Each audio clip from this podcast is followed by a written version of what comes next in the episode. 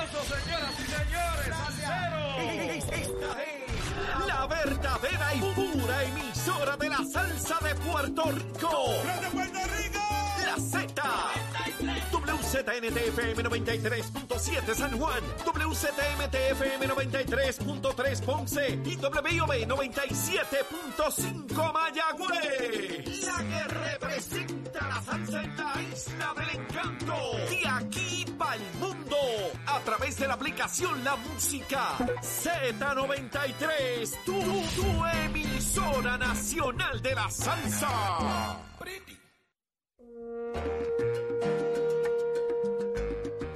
Ya Chero sabe, papá. No me podía ir sin esa, sin despedirme con esa, muchacho, oye. Fernando pidió para él, ¿ah?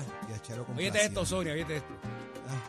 Ese principio, ese principio. Dale. Ese principio para que tú veas como para... Sí, Ah, sí. Te mentí. pero Siempre insistía. Me ganó por cansancio y un día... ¡Ay! Señores, así comienza una nueva hora en Nación Z, 7 y 1 de la mañana del viernes, señores, viernes, viernes 9 de junio. Aquí en Nación Z, en vivo desde los estudios de Z93, tu emisora nacional de la salsa en el 93.7 FM en San Juan, 93.3 en Ponce y 97.5 FM en Mayagüez. Tu aplicación La Música la descargas ahora mismo gratuita para que nos veas y nos escuches como tú quieras. Y ahí está el podcast de Nación Z, lo buscas para que tengas ese contenido que preparamos para ti, para que puedas disfrutar del análisis y nuestro contenido. Y los amigos de Facebook están activados, dejando sus mensajes, denle en share para que la gente sea parte de esta conversación. Hoy se apodera, señores, los poderosos de Nación Z, el poder Así del pueblo. mismo. Está aquí en Nación Z, invitado de lujo, Fernando Arevalo. Fernando, buenos días. Buenos días, Jorge. Buenos días, buenos días, buenos días, Sonia. Pacheco por allá, eh, el hachero, la productora que está en España, ¿verdad? Nicole que se fue para España, pero nos está pegada viendo, ¿no sabes? Pero nos dejó ahí. Mira, mira ahí. quién dejó, mira quién y dejó a ahí. Que estaba todo el mundo pidiendo salsa y Yomarilis diciendo porque no hay canciones de Bad Bunny, pero es que no te toca, nena, no te toca. Mira, Y déjame decir algo que, quiero. Déjame decir, decir algo que, que quiero decirlo hace tiempo y lo voy Dilo. a tirar, que me gusta. Es de alguien de aquí. ¡Seguro! Y Vaya, también está con nosotros de la casa, señores, Sonia Pacheco. Sonia, buenos días. Buenos días a ti y a todo Puerto Rico. Estamos aquí en Z93, bien contenta de poder compartir con ustedes nuevamente y sobre todo un viernes que promete, un viernes con mucha calor, pero que sabemos que en Puerto Rico pues la gente está siempre, aun- aunque haya calor, siempre estamos disfrutando al mal tiempo buena cara. Y algo muy importante, que nos vean a las 2 y 55 por el poder del pueblo en Tele 11. Y así que Eso. ¿Tú sabes Hoy vamos a estar sabes- tocando unos temas bien ¿tú ¿Sabes importantes. cuál es la temperatura ahora mismo allá afuera? 93.7 grados, papá. Eso está bien. 93. Rayo, hablando, a esta se fue la luz, se fue la luz. Hablando, Fernando, de los apagones, de la situación de la luz, del calor. Está con nosotros el alcalde de Comerío, Josian Santiago. Alcalde, buenos días. Hola, Josia. Saludos, saludos para ustedes, buenos días. Alcalde, días. arrancando con ese mismo tema de los apagones, el calor y lo que está ocurriendo, ¿cómo está el tema de los apagones y la ausencia de energía en el municipio de Comerío? No ha sido la excepción de lo que ha pasado en el resto del país. El problema eh, que tenemos nosotros acá es que todas las comunidades quedan en las partes altas y el sistema de, de acueducto depende de estaciones de bombeo. Y una vez no tenemos el servicio eléctrico, tampoco tenemos el servicio de agua potable. Y la, la experiencia que he tenido, eh, y en esto yo creo que, que la discusión pública como que no lo toca, y me parece a mí que es importante, mira, si un municipio contrata una compañía para el recogido de basura y hay un problema en el recogido de la basura, la gente no pelea con la compañía que lo recoge, la gente le reclama al alcalde que fue el que la contrató a esa Ajá, compañía. Correcto. Ok, pues aquí tenemos la situación de que se, se privatiza por el gobierno el servicio eléctrico, falla el servicio eléctrico y entonces tenemos que pelear con Luma, con la compañía. El problema que tenemos es que ahora, eh, y lo vivimos el fin de semana pasado aquí en Comerío, hubo un momento de, mucho viento, de fuertes ráfagas, el sábado en la mañana, y eso provoca que el contacto de los cables con, lo- con los árboles, las ramas, eso hace que los machetes tumben. Pues mira, eso para, volver a restablecer el servicio es un trabajo que lo hace eh, eh, la compañía en cuestión de minutos. Sin embargo, estuvimos hasta el domingo por la noche sin el servicio de, eh, de energía eléctrica porque las brigadas no, no habían disponible. Y entonces, ¿a quién llamar? Yo como Al alcalde, alcalde. por eso me llaman a mí, pero Mm. el gobierno se lava las manos, no hay nadie de parte de la estructura de gobierno que le esté dando seguimiento a la compañía que contrataron para que atienda con premura, porque tú sabes lo que es pasar en este tiempo de calor, dos días sin el servicio eléctrico, sin abanico, que se daña lo que hay en la nevera, por meramente subir un machete que se hace en cuestión de minutos. No, no tan Yo solo que- eso, alcalde, hay personas que dependen de, de, Claro, ¿verdad? de oxígeno. claro. no lo Diferentes tienen. máquinas. Puede haber este, gente que muera por eso. Sí, del- Pero de debe haber, debe haber una fiscalización del día a día a esa compañía. No puede ser que meramente firme el contrato y allá el pueblo que, pues, que bregue con Luma. Porque mira, mira cómo es esto. Antes, cuando estaba en la autoridad, pues yo llamaba a diferentes niveles de gobierno y si había que llamar a Fortaleza, Fortaleza se llamaba. Pero ahora cuando yo llamo a Luma, tú sabes lo que me dicen en Luma. Alcalde, dígale al ciudadano que someta la querella. Hmm. Esa es la respuesta. Bueno, alcalde, en los recortes al presupuesto, hasta el momento, la última vez que lo entrevistamos allá en el Poder del Pueblo, sigue la cosa igual con toda la presión que ustedes ah, mediática han hecho, no, no, no ha cambiado. Lamentablemente todavía estamos en una incertidumbre muy grande porque desconocemos cuánto, si algo, van a asignar en transferencias para servicios esenciales. Eh, se supone que hoy yo someta el proyecto de presupuesto de la legislatura y es algo insólito. He tenido que preparar un presupuesto sin saber a ciencia cierta si vamos a tener o no vamos a tener eh, una asignación para servicios esenciales. Así que he tenido que hacer uso de todas las reservas que tenía, he tenido que buscar la forma de aplicar aquellos fondos federales que puedan cubrir parte de los gastos operacionales, reducir eh, al, al, al, al- con- como yo te diría, a lo esencial, lo que es el gasto municipal. ¿Ha tenido, poder- ¿Ha tenido que llegar a algún despido para cuadrar este la caja en estos momentos? Pues mira, afortunadamente hasta este momento no. Eh, he recortado en todo lo demás, Mm, porque imagínate tú dejar la gente en este momento sin empleo, claro. eh, es, es muy difícil, pero U- la situación usted, la como alca- usted como alcalde, eh, va- vamos, vamos, va- vamos a hacer otra cosa aquí. Si usted fuera gobernador, usted retaría a la Junta, porque usted ha dicho que aquí hay que retar la Junta, que todo el mundo le tiene miedo a la Junta. ¿Usted lo, re- lo- o sea, lo retaría? Bueno, mira, eh, pues, es que eso ya se ha hecho. O sea, la Junta le dijo al gobierno que el bono de Navidad no era parte del plan de ajuste fiscal, que eso no estaba contemplado en el en el plan. Mm. ¿Y qué pasó? Prevaleció. El gobierno dijo, el gobierno lo dio y la Junta no hizo nada. Y después tuvimos la situación del sistema de retiro. El gobierno le dijo, eh, perdón, la Junta le dijo al gobierno, tienes que hacer ajustes en las pensiones, tienes que bajarle un 10%.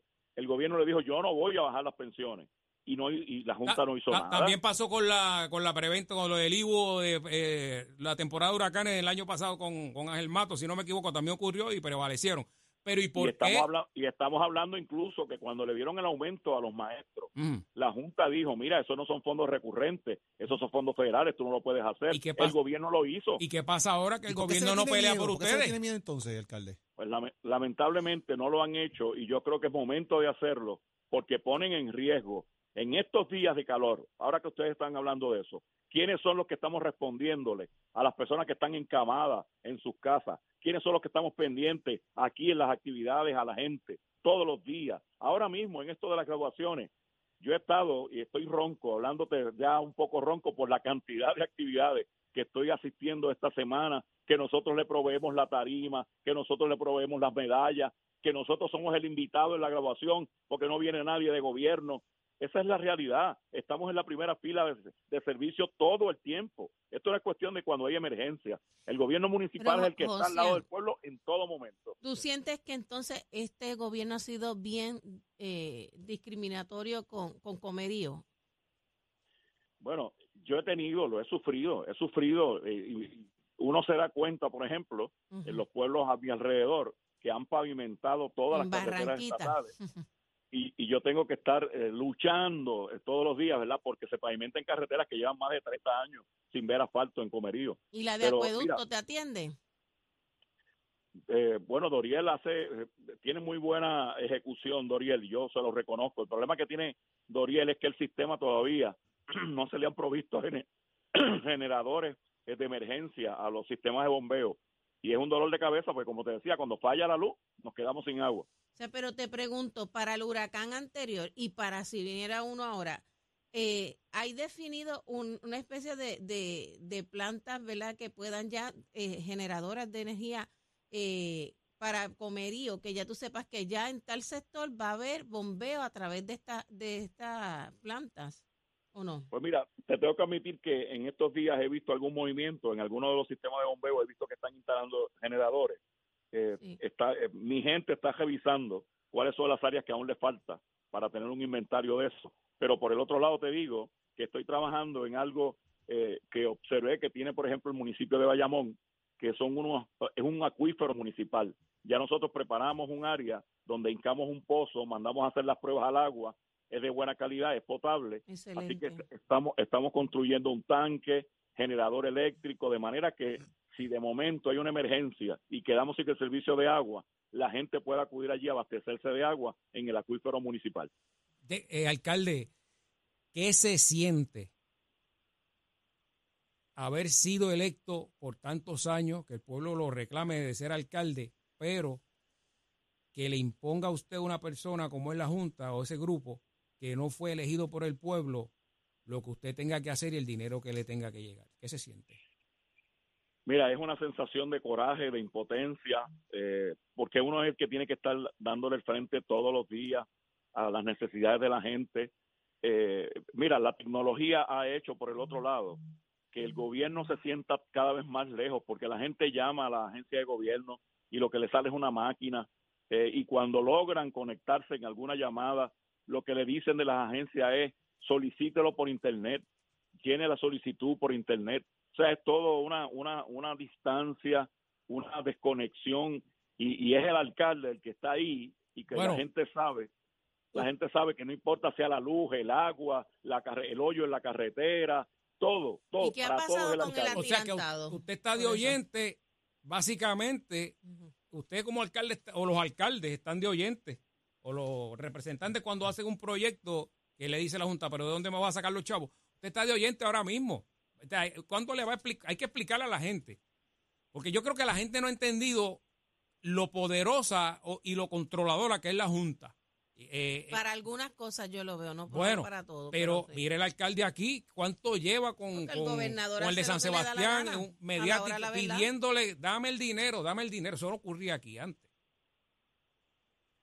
La realidad es que si nos, si nos facilitaran los recursos, la calidad de vida de la gente sería mucho mejor. Mira, te voy a dar el ejemplo por, e- de- de- del alumbrado público. La cantidad de focos fundidos que nosotros tenemos en mi pueblo, desde María, eh, se cuentan por cientos, casi mil. Entonces, Wow. tú le reclamas a la compañía que, oye, permita que nosotros continuemos reemplazando bombillas meramente, eso es cambiar una bombilla. Yo tengo el camión, yo tengo el perito electricista, tomaron el curso y cuando estaba la autoridad, la autoridad me entregaba el foco y yo lo reemplazaba. Ahora Luma no quiere la intervención de los municipios porque alegadamente ellos tienen unos sistemas eh, distintos de seguridad. Pero la realidad es que le están No pagando, le están pagando a una Ni compañía comen ni dejan comer. están pagándole a una compañía que es una subsidiaria de ellos mismos, pero que tampoco hacen el trabajo, tampoco vienen. Mm. Y nosotros lo hacíamos de gratis, nosotros lo hacíamos de gratis. Y final- tú no tienes idea, tú no tienes idea de cuánto vale un alumbrado frente a la casa de un vecino en un campo de comerío. O sea, es sensación de seguridad, Claro, claro. ¿entiendes? claro que no lo sí. tienen, que no lo tienen, porque la oscuridad es más propenso al acto delictivo. Así que Exacto. son tantos los detalles del día a día que nosotros vamos atendiendo y que quisiéramos tener los recursos, pero bendito, si nos están estrangulando, mira, yo tenía un presupuesto de 11 millones, que no es mucho, en el 2016. Este año yo estoy corriendo con 5 millones, rayos. Wow. Menos de la mitad, menos de la mitad, Terrible. menos de la mitad, Y menos de la mitad. Le quería que- preguntar por último, una última pregunta que yo tengo para el alcalde. Vemos el sufrimiento, no tiene que decirlo, sabemos lo que está pasando. ¿Usted cree que los políticos aprendieron de toda esta situación? De cuando finalmente se cuadren todos esos presupuestos, no vuelvan a lo mismo de votar ese dinero y endeudarse otra vez. Bueno, yo lo que te puedo decir es que a veces uno eh, lo que piensa es que no se han tocado las alternativas que, que se tienen que tocar, eh, porque yo creo en la descentralización. Si tú miras al mundo más desarrollado, eh, la- lo- los países con mejor calidad de vida, que no necesariamente es Estados Unidos, están allá en los países nórdicos, tú vas a descubrir que allá lo que hacen es que los fondos públicos se destinan a los gobiernos locales, que el servicio público se atiende desde el plano local y el gobierno se queda con una cantidad más reducida para la visión estratégica de país, ¿verdad? Pero el día a día se atiende desde el gobierno local. Si nosotros claro. hiciéramos eso, yo te garantizo que se puede hacer mucho más con mucho menos, como lo hacemos en Comerío. Bueno, ojalá y que todo ¿verdad? termine. Alcalde, Esta- esta pesadilla no, la realidad es que este tema de la energía, inestabilidad y lo que eso causa, ¿verdad? Para toda la ciudadanía El es un tema está sufriendo. sumamente importante. Y como dice el alcalde de Comerío, y esto le aplica a todos los alcaldes en Puerto Rico, rojos y azules, el alcalde es quien da la cara. Y donde la gente va a buscar la ayuda inmediata es al alcalde. Sí, señor. Sí, Y señor. eso pues es parte de lo que tiene que, que trabajar los alcaldes del, del país. Josian, gracias por estar con nosotros acá en Nación Z. Ah, se cayó la Muchas llamada de gracias. Yo sé que nos al- está escuchando al ahí, así de que gracias al alcalde de Muy Comerío. Señores, vamos entonces al análisis del día de hoy. Este segmento es traído a ustedes por Caguas Expressway, donde menos le cuesta un Ford.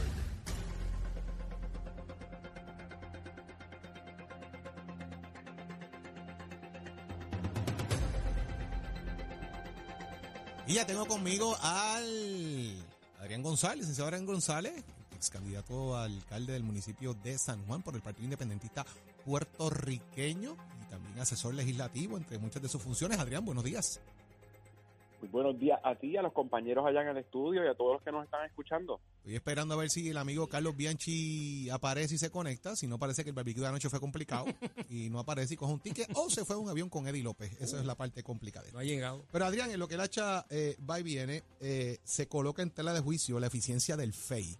Eh, los legisladores pues están debatiendo el asunto eh, como organismo investigativo. Hay una pieza legislativa de Héctor Ferrer, eh, de alguna manera también buscando crear algo que sustituya el panel del fiscal especial independiente, porque hizo unas expresiones el día de ayer de que el promedio del FEI me parece que eran eh, 69 o 68 casos y había perdido 64, qué sé yo, una cosa así eh, un número, una discrepancia brutal. Eh, ¿Cómo ves esta situación de la oficina del FEI, a pesar de que todo el mundo coincide que la decisión que tomaron el día de antier en el caso de Albert Torres, de retirarse ante la situación de- del testigo, fue la correcta? Pero ¿cómo tú ves toda esta situación, Adrián? Mira, hay que analizarlo, ¿verdad?, desde un punto de vista amplio y después ir, ¿verdad?, a lo más específico. Yo, y lo que quiero decir es que la existencia del panel del FEI, eh, yo creo que e- es, es indiscutible que tiene que existir un mecanismo o una, una oficina ajena al Departamento de Justicia para investigar cierta, ciertas actuaciones de funcionarios públicos, sobre todo de funcionarios electos o del gabinete. Porque, por ejemplo, si hubiese algún señalamiento contra el secretario de Justicia, no se va a enviar el referido al secretario de Justicia. Y en ausencia de, un, de, una, de una entidad independiente, a lo mejor eh, estaríamos desprovistos de, de ese tipo de, de, acciones. Así que eh, tiene que existir algo que sea independiente a justicia y que tenga la capacidad y la jurisdicción, ¿verdad? Y la competencia de, de investigar alcaldes, senadores, representantes, eh, secretarios de agencias. El problema aquí es no, no es si es redundante que exista el FEI, porque hay- habría quien plantee que hace lo mismo que justicia, porque en efecto no hace lo Pero, mismo. ahí voy una pregunta. La, la esencia de la creación de esta oficina era de alguna manera quitarle esa potestad al Departamento de Justicia en cierta forma para darle pulcritud al proceso, que no fuera quizás un, un lastre del Departamento de Justicia porque el secretario de Justicia lo nombra un gobernador, etcétera, etcétera. y los fiscales del FEI también, y ahí es que entro en lo específico. Quizás el problema que estamos teniendo no es la, la, la oficina del FEI como tal, sino quienes lo componen y la forma en la que son seleccionados. Y me refiero a, a- a que en Puerto Rico, por años, hemos, a- hemos debatido la forma en la que seleccionan los fiscales y los jueces. Son nombramientos que están demasiado atados al- a, a algún gobierno de turno, sobre todo, ¿verdad? Eh, eh, ahora mismo el, el, el gobernador eh, nombra al secretario de justicia, pero también nombra eh, eh, los que componen el FEI. Y hasta cierto punto eso le quita independencia de criterio, ¿verdad? Por así decirlo, sin, sin, sin levantar un dedo acusador, pero eh, por más que por más que traten de, de ser independientes, realmente eh, es difícil que haya una independencia absoluta en cuanto a eso. Así que eh, nosotros desde el Partido Independentista siempre hemos planteado que tanto fiscales como jueces deberían ser nombrados a base de un sistema de méritos e independientemente de la independencia de criterio que puedan tener, que hay muchos que la tienen, siempre arroja duda a la ciudadanía el hecho de que estén ahí nombrados por el mismo gobierno. Eso, eso en sí mismo le resta confiabilidad a la ejecutoria tanto de jueces como de fiscales y aunque hayan hecho eh, hayan empleado toda la diligencia si si si el resultado es eh, favorable al gobierno la ciudadanía inevitablemente va a cargar siempre con la duda de que si en efecto esos eran los méritos jurídicos del caso o si es que hubo O sea que- algún tipo de inclinación política a la hora de, de de- alguna de- manera, de de alguna manera eh, pudiésemos resolver el caso con este, con este tipo de, de asignación por mérito eh, en lugar de las designaciones usuales como ocurren con consejos de consentimiento de la legislatura. ¿Crees que esa sería entonces la salida por lo que me estás planteando? Claro que sí, o, o por lo menos un buen punto de partida. ¿verdad? Nada es absoluto en este mundo, pero en la medida que reducimos las posibilidades de afectar esa independencia y esa autonomía que deberían tener ambas agencias, porque ahora digo yo, como bien planteaste, la idea también de la, de la creación del FEI era eh, liberar de responsabilidades y de carga de trabajo al Departamento de Inscrito de Justicia alguna manera. pero el Departamento de Justicia es quien en primera instancia investiga todo. El- digo, lo, lo- el FEI se le puede hacer un referido directamente, por ejemplo, desde la Asamblea Legislativa al FEI. Eh, pero el- el, el curso normal es que primero Justicia eh, investiga a través de la División de Integridad Pública y ellos deciden si, si se debe referir al FEI o no. Y, y tanto Justicia como el FEI deberían tener eh, una autonomía del, de, ¿verdad? Que, que se separen del gobierno, porque al final, imagínate, el secretario de Justicia es el tercero en turno Claro, en caso de llenar una vacante, que fue lo que pasó con Wanda Vázquez. Claro, Adrián, claro que, que hay un problema ahí. Por otro lado, ahí continúa el movimiento eh, del grupo estadista en Puerto Rico eh, y específicamente los delegados congresionales junto a lo que ellos han llamado la delegación extendida de personas que apoyan el movimiento estadista eh, fuera de Puerto Rico y también en Puerto Rico para que la isla se convierta en Estado. Han estado los pasados días en la capital federal, eso incluye al señor gobernador de Puerto Rico, Pedro Pierluisi, eh, también al exgobernador Ricardo Rosselló y algunos funcionarios electos cabildeando en, en- aprobar el, famoso proyecto. Eh, sin embargo, los republicanos en la Cámara han dicho que no hay espacio en calendario para atenderlo ahora. Pudiese ser quizás la próxima sesión eh, que comienza para allá, pa- para agosto. ¿Cómo ves todo este movimiento que se está dando ahora mismo y si esto realmente, y si el Partido Independentista de alguna manera también apoya eh, el tema del proyecto, que de alguna manera comienza un proceso eh, donde saca del redil lo que muchos han llamado el status quo de la isla? Mira, yo creo que las visitas a Washington deben, de- debe ser un tema serio eh, y, es saludable que todos los que creemos en la descolonización de forma seria llevemos nuestros planteamientos a, a donde verdad a donde se, se va a, a- a cuajar eh, eh, cualquier tipo de, de, de- de movimiento hacia un lado o hacia otro pero desde un punto de vista serio nada más con la presencia de los delegados, de los famosos delegados de la estadidad y de Ricardo Rosselló.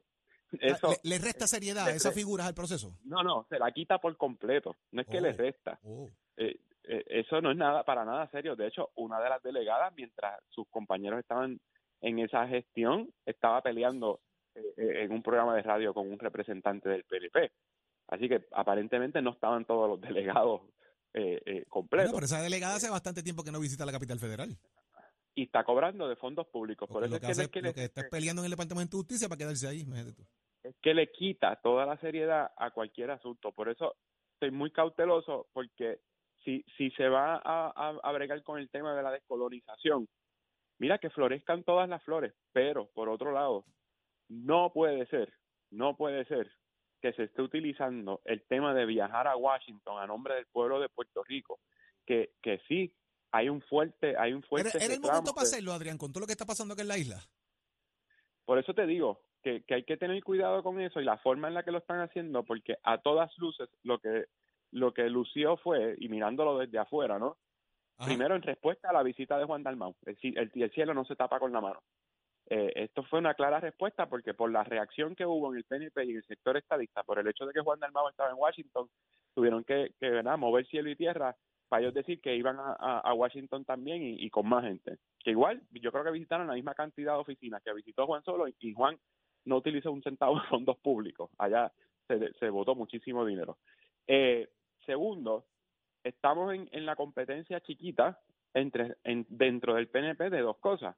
La competencia entre republicanos y demócratas, que eso al pueblo de Puerto Rico ni le va ni le viene, ni tiene ningún efecto sobre nosotros.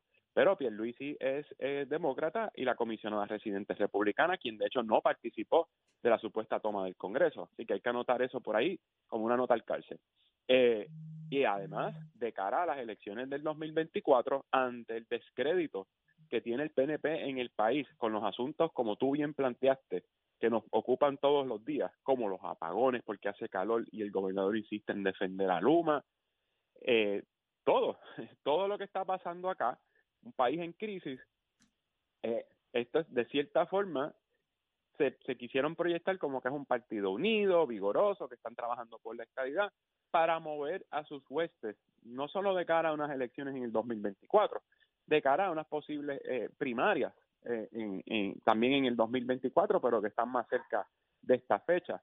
Así que por eso comencé diciendo que todas las gestiones que se hagan en Washington a favor de la descolonización deben, ser- deben partir de un punto de vista serio con el pueblo de Puerto Rico como, como norte, no los intereses particulares de- de- del partido en términos de proyección y de mover a sus matrículas. Vamos a ver qué pasa con eso, Adrián. Gracias por estar con nosotros acá en Nación Z y un demérito para Carlos Bianchi porque el barbecue estuvo complicado el día. Es de que, es que, ayer. es que vino por el norte, es lo que pasa. Que Ah, eso es, está bien, que- el mijo, camino pues. Porque viene de Cabo Rojo, debió venir por el sur, que no hay Que- hay que dejarlo, mijo. Es que a veces se queda allí en, en- en los tapones allí entre Yauco y Guayanilla. Pero hay que dejar ese muchacho es así. Gracias, Adrián. Buen fin de semana. Gracias a Cuídate. ti. Saludos, Adrián.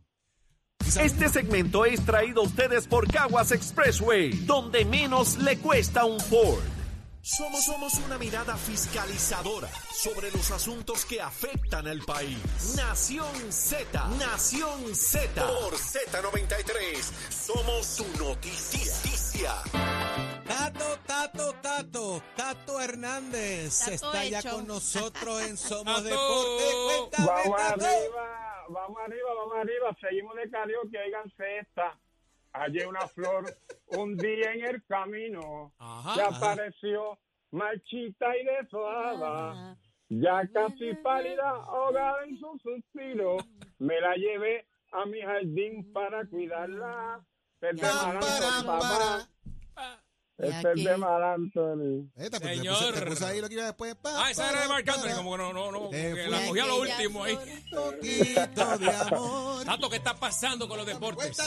Vamos arriba, señoras y señores, que la cosa está un poco apretada, como dice un pana mío, está más apretada con gusano en una media tato. Oye, mira, mire, mire lo que está pasando. A solo 14 días de que inicien los Juegos Centroamericanos y del Caribe en El Salvador, el Instituto Nacional de los Deportes del Salvador, Centro del Caribe Sport, revelaron esta semana que hay sede incompleta en el venidero evento. Y el presidente del comité organizador de San Salvador 2023, Yamil Bukele, que se no cree ni en la tía ni en la ni en el país, indicó que el Estadio Nacional Jorge Mágico González, donde subirá escena la ceremonia de inauguración el 23 de junio, está un 90%.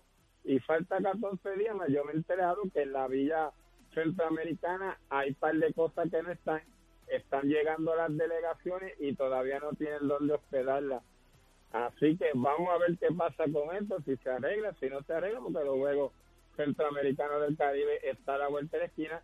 También quiero anunciar que la selección nacional de baloncesto en silla de ruedas de Puerto Rico está en Plaza Las Américas vendiendo vendiendo unos detallitos y unas cositas para su participación también en los próximos centroamericanos a nivel del baloncesto en silla de ruedas. Así que si usted está por plaza, y ve a Nilka por allí, ya usted sabe, vendiendo unas cositas, ayude que eso es para la Federación de Baloncesto en silla de ruedas. Usted se aquí en Nación Z como deporte con auspicio de Mestre Escoles que te informa que ya estamos en el proceso de matrícula para nuestras clases que comienzan en agosto.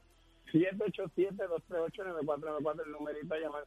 Si usted le gusta la mecánica automotriz, la racing, la de motora, la risa, la marina, usted no tiene que buscar más nada. Usted grado de cuarto año, deje, saque ese fundillo del sofá de estar jugando a Nintendo y pase por cualquiera de nuestros recintos para que se matricule en Mestre Escoles. Que tengan buen día y buen fin de semana, muchachas, chero. Give it on my friend.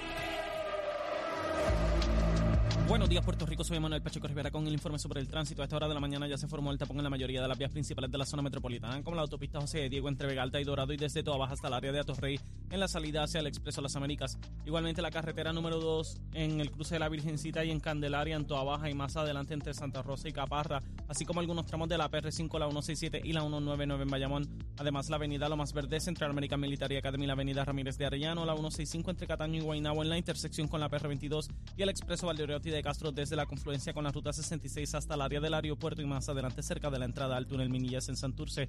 También el ramal 8 y la avenida 65 de Infantería en Carolina y el expreso de Trujillo en dirección a Río Piedras, la 176, 177 y la 199 en Cupey y la autopista Luisa Ferré entre Montelledra y la zona del Centro Médico en Río Piedras y más al sur en Caguas y la 30 desde la colindancia de Junco Sigurabo hasta la intersección con la 52 y la número 1.